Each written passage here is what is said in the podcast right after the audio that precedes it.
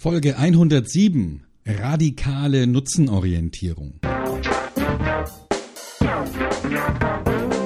Willkommen bei Fucking Glory, dem Business Podcast, der kein Blatt vor den Mund nimmt. Martin Puscher und Stefan Heinrich sind ihre Gastgeber.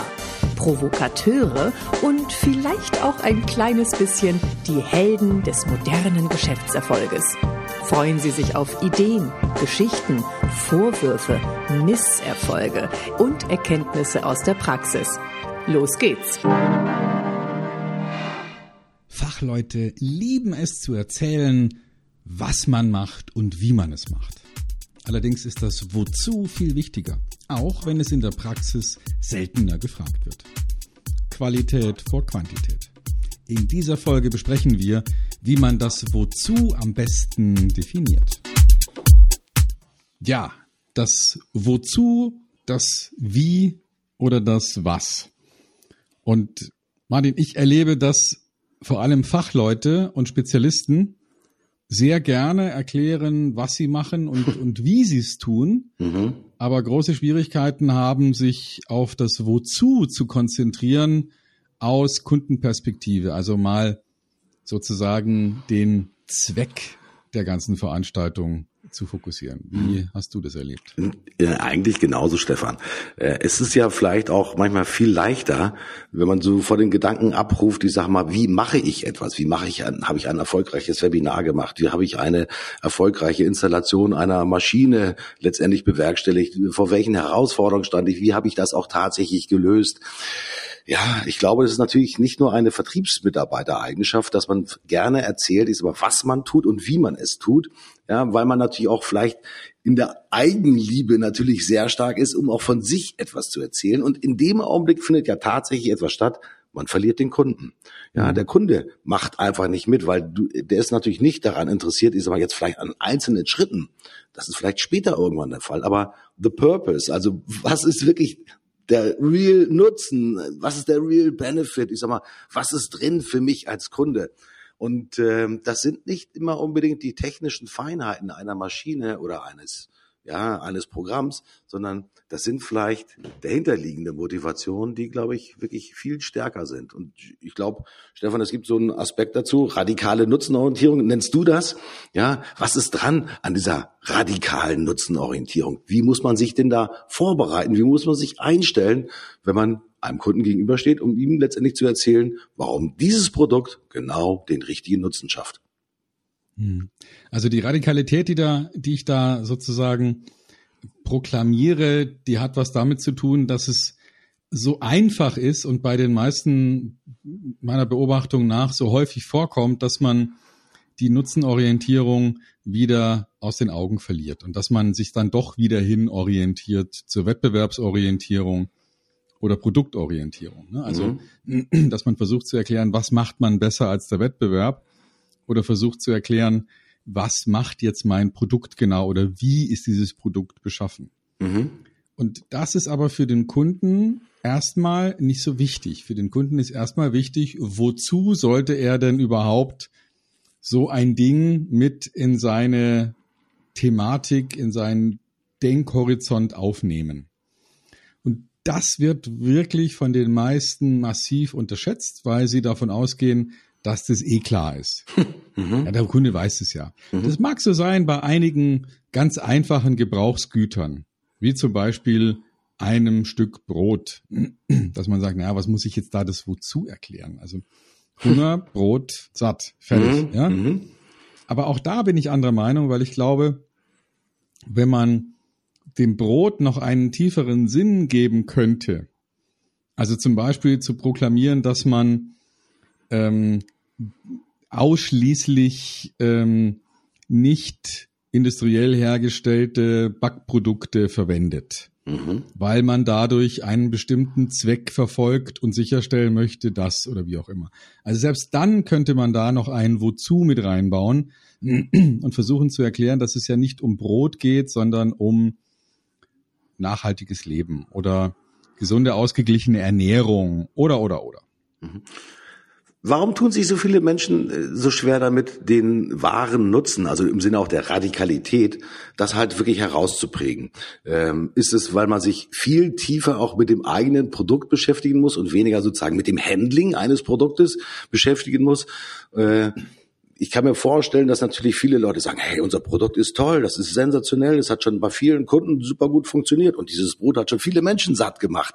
Ja, das ist ja auch anstrengend, den wahren Nutzen eines Produktes halt letztendlich immer herauszukristallisieren. Und vielleicht ist es manchmal auch so, dass sich manche, ich sag mal, Unternehmer und auch, ich sag mal, Kollegen, die sich damit beschäftigen, schwer tun, auch wirklich, ich sag mal, auf das eigene Produkt auch wirklich mit, ein, mit einem neuen Blick auch tatsächlich zu gucken, nämlich mit dem Blick sozusagen des Kunden. Weil jeden Tag hat man das eigene Produkt vor Augen, man kennt es, man liebt es, man schätzt es, man kennt auch vielleicht die Fehler, die in diesem Produkt drinne sind, aber sozusagen der höhere Zweck, also dieser maximale Nutzen, der da drinne ist, der wird vielleicht gar nicht mehr so identifiziert. Vielleicht auch ein bisschen, Stefan, weil man betriebsblind geworden ist, weil man sagt, okay, ähm, diese User Story, die ich dann vielleicht erarbeiten müsste, ist mir vielleicht auch zu anstrengend. Ist es vielen Unternehmungen, vielen Abteilungen vielleicht auch zu anstrengend, sich wirklich darüber Gedanken zu machen, ja, was wirklich noch mehr an Nutzen in diesem Produkt mit drinne ist? Fragezeichen. Ja, ich glaube, dass es damit zusammenhängt, dass ähm, die quantitativ die große Menge der Gesprächsthemen sich eher um das Was ist es und wie funktioniert es dreht. Und dass vielleicht deshalb das Wozu in Vergessenheit gerät. Nicht, weil, weil, man, weil man sich damit so schwer tut oder weil es keine, keine guten Methoden gibt, um dieses Wozu mal präzise rauszuarbeiten, sondern wahrscheinlich eher, weil es einfach in Vergessenheit gerät. Und deswegen mhm. finde ich es ganz wichtig, dass man da von Zeit zu Zeit vielleicht einen Termin mit sich selbst macht als mhm. Unternehmer oder mhm. als Marketingchef mhm. und mal kritisch Bestandsaufnahme macht. Ähm, was erzählen wir denn hier eigentlich? Was ist denn jetzt der Tenor unserer Prospekte, unserer Folien, unserer Webseiten, unserer Filme, unserer anderen Marketingmaßnahmen? Sind wir tatsächlich noch auf das Wozu konzentriert? Mhm. Was auch immer das sein mag? Oder sind wir in der Erklärung, was wir machen und wie wir uns unterscheiden und wie es funktioniert? Mhm. Welche Rolle spielt der Kunde dabei? Äh, ich kann mir natürlich immer wieder selbst Gedanken über mein eigenes Produkt machen. Ich kann gut das Was erklären, ich kann gut das Wie mhm. erklären. Ich mache manchmal auch vielleicht sozusagen den Termin mit mir selber aus, um über das ja wozu und warum nachzudenken. Welche Rolle spielt dabei der Kunde?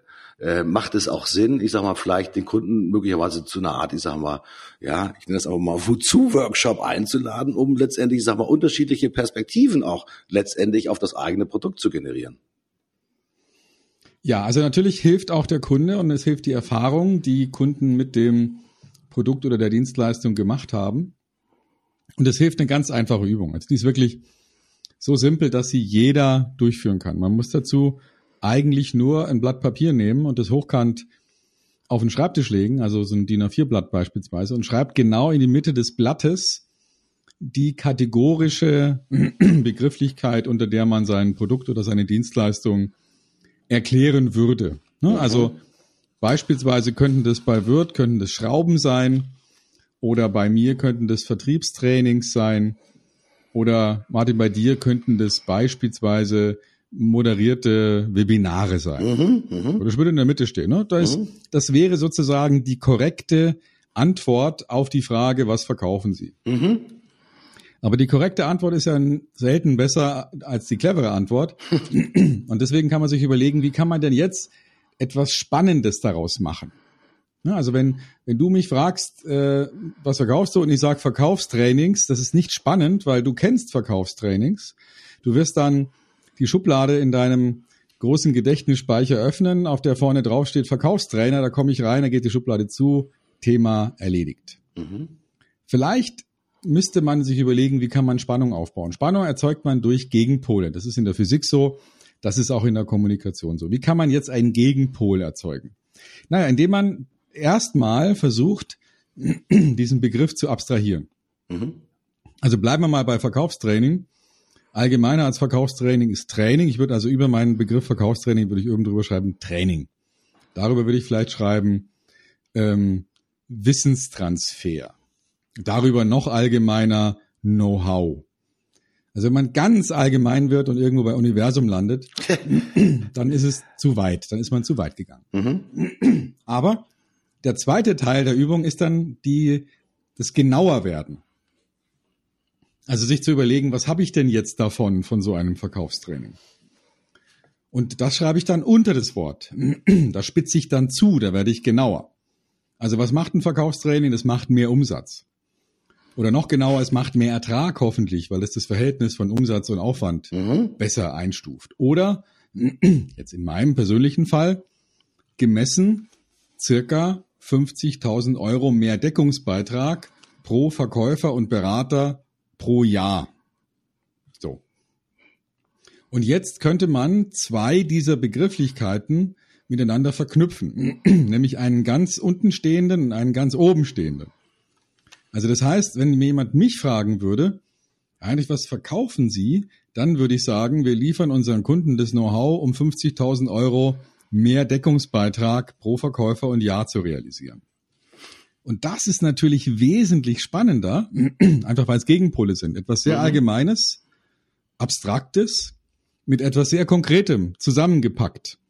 Und das erzeugt Spannung und vielleicht kann man sich jetzt so vorstellen, wenn man das mal vergleicht mit den beiden, mit den beiden Antworten. Ne? Also eine Antwort war, ich mache Verkaufstrainings. Die Antwort äh, Nummer zwei war, wir liefern unseren Kunden das Know-how um 50.000 Euro mehr. Ist klar, was mehr Spannung erzeugt und was wahrscheinlich der Einstieg ist in ein interessantes Gespräch. Mhm. Also die Idee wäre, mal ganz bewusst solche Statements zu generieren, vielleicht auch für unterschiedliche Aspekte von dem, was man da tut und sich auf die Art und Weise zu überlegen, wie kann man denn Spannung erzeugen bei der Frage, was verkaufen wir? Und jetzt nochmal ganz wichtig, die meisten Ingenieure und faktenorientierten Menschen haben an diesem Moment meistens eine Denkblockade, weil sie denken, dass sie jetzt etwas versprechen müssten. Mhm. Also ich kann ja niemandem versprechen, dass er nachher 50.000 Euro mehr Deckungsbeitrag erreicht. Aber ich weiß aus der Vergangenheit, dass das die, das durchschnittliche Ergebnis ist. Und deswegen kann ich natürlich dieses mögliche Ergebnis durchaus guten Gewissens in Aussicht stellen.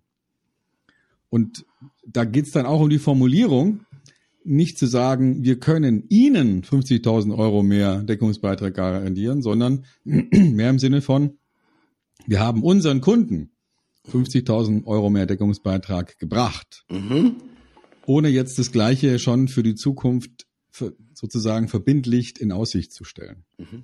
Das ist meine ganz einfache Methode, um, um sich öfter mal nochmal auf das, auf das Wozu zu konzentrieren und sich zu überlegen, ja, was ist es denn nun, was wir anbieten? Also man braucht dafür keinen DIN A4-Zettel. Ich habe jetzt eben gerade einen kleinen Notizzettel mir geschnappt, nachdem du das erzählt hast und habe das mal wirklich ausprobiert. Ist schon faszinierend zu sehen, wenn ich das gerade, ich habe das eins zu eins nachgemacht, ich habe jetzt sozusagen in die Mitte mhm. sozusagen mein Produkt reingestellt, habe dann nach oben abgetragen, wirklich bis halt hin zum Universum, schnell mitgeschrieben, was Stefan alles erzählt hat. Und das Geile ist natürlich, ich sag mal, wenn ich unter mein Produkt gucke, also auf die untere Seite des Blattes gucke, was habe ich davon, macht mehr Ertrag. Du hast konkret gesprochen über die 50.000 Euro mehr Deckungsbeitrag die deine Kunden aufgrund deiner Trainings haben. Und schon habe ich halt wirklich ein konkretes Feld. Und äh, es ist ja, glaube ich, vollkommen egal, in welcher Situation ich so einen Dialog führe. Der mhm. Dialog kann natürlich im Internet stattfinden, auf einer Webseite stattfinden. Der Dialog kann auch im persönlichen Telefonat stattfinden oder tatsächlich in einem Gespräch, zu dem man eingeladen wurde und den Termin dann auch tatsächlich mal erhalten hat und sich gegenüber sitzt. Ähm, das Interessante ist, es hat ja auch ein bisschen was so was Mystisches, dieses Thema Spannung erzeugen, diese, diese Gegenpoligkeit.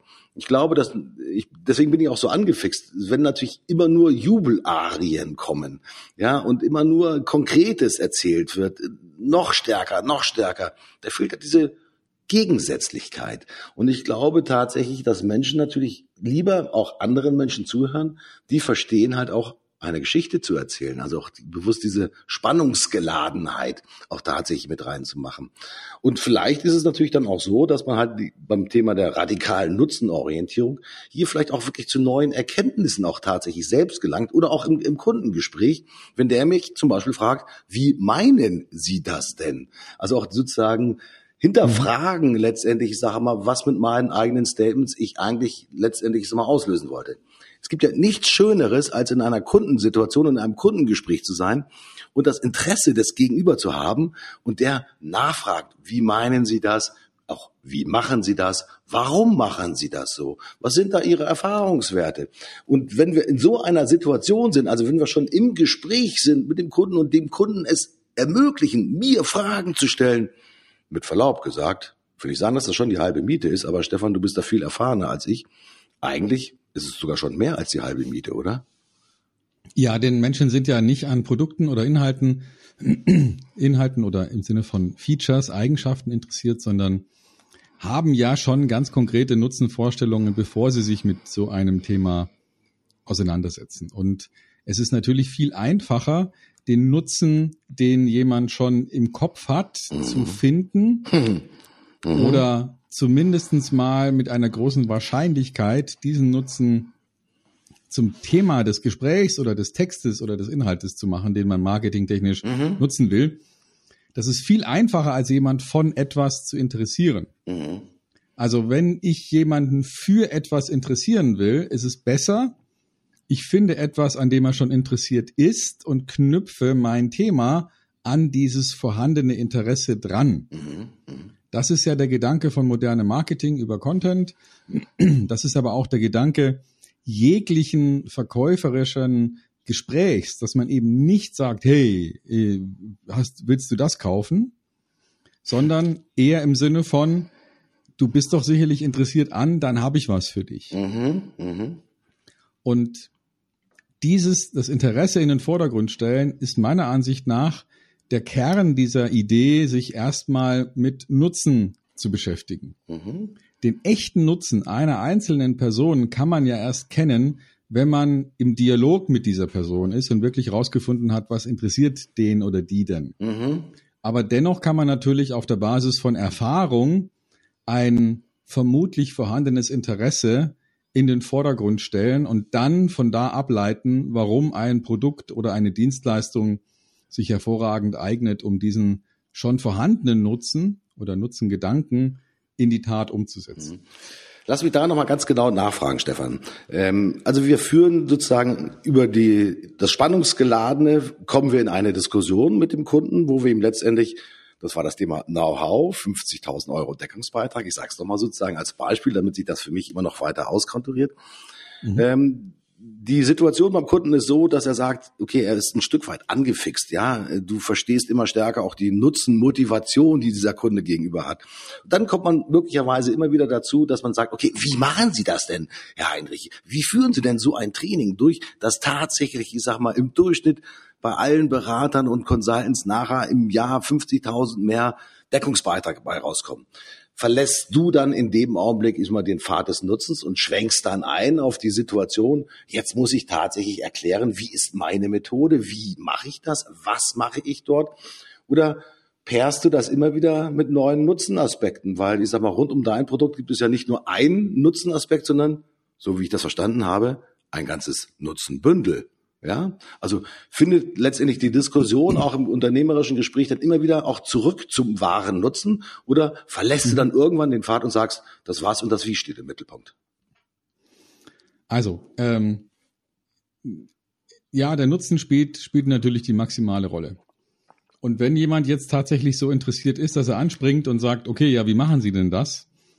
Dann würde ich auch wieder nutzenorientiert zum Beispiel sagen, na ja, also in unserem Fall ist es so, Verkaufstrainings wirken dann, wenn das, was man daran gelernt hat, auch tatsächlich in der Praxis Anwendung findet. Mhm. Und damit das gelingt, brauchen wir zweimal Transfer. Wir brauchen einmal Transfer aus der Praxis ins Seminar und einmal Transfer aus dem Seminar wiederum in die Praxis. Und das sind die beiden Elemente, mit denen wir uns am meisten beschäftigen.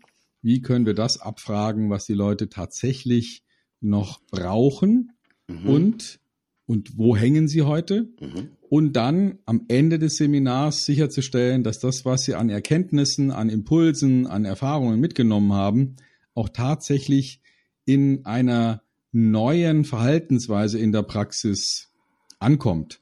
Und darauf setzen wir unseren wesentlichen Fokus und Deswegen funktioniert es so gut. Mhm.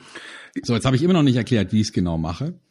Wenn einer dann weiterhin sozusagen insistiert und sagt, aber wie genau machen Sie das denn? Mhm. Dann sage ich, ähm, Mensch, lassen Sie uns doch mal über Ihren, Ihre konkrete Anforderung sprechen. Dann können wir gerne darauf basierend dann ein für Sie passendes Angebot realisieren, um zu schauen, will der jetzt tatsächlich etwas haben oder will er mich nur allgemein ausfragen. Mhm. Mhm. Wenn er tatsächlich was haben will, könnte sich daraus dann tatsächlich ein Verkaufsgespräch entwickeln, wo ich eine echte Bedarfsaufnahme mache, um dann ein Angebot zu machen, das genau passt. Oder äh, ich habe den Eindruck, der will jetzt erstmal nur Know-how absaugen. Mhm. Dann habe ich irgendeinen Standardspruch, den ich dann rausgebe und sage, ähm, beispielsweise, ich könnte Ihnen das jetzt ganz genau erklären, aber danach müsste ich Sie erschießen. Das ist dann sozusagen das Lachen auf der gegenüberliegenden Seite. Wie, ja. Mit wie vielen Nutzengeschichten geht man denn in so ein Gespräch rein, Stefan? Also ich habe jetzt mein Blatt Papier gemacht, ich habe oben sozusagen bis zum Universum die Themen abgetragen, ich habe unten bis zu den wirklich den Deckungsbeiträgen abgetragen. Wie viele Nutzengeschichten sollte man denn mitnehmen in eine Dialogsituation? Wie gesagt, ob es im Internet ist, ob im Telefonat, im persönlichen Kundendialog, was meinst du, wie viele Nutzen Szenarien sollte ich denn vorbereitet haben und in, auf, in petto haben, um letztendlich, sag mal, gut verkaufsfähig argumentieren zu können? Also ich würde sagen, für jede Persona mindestens eins. Mhm.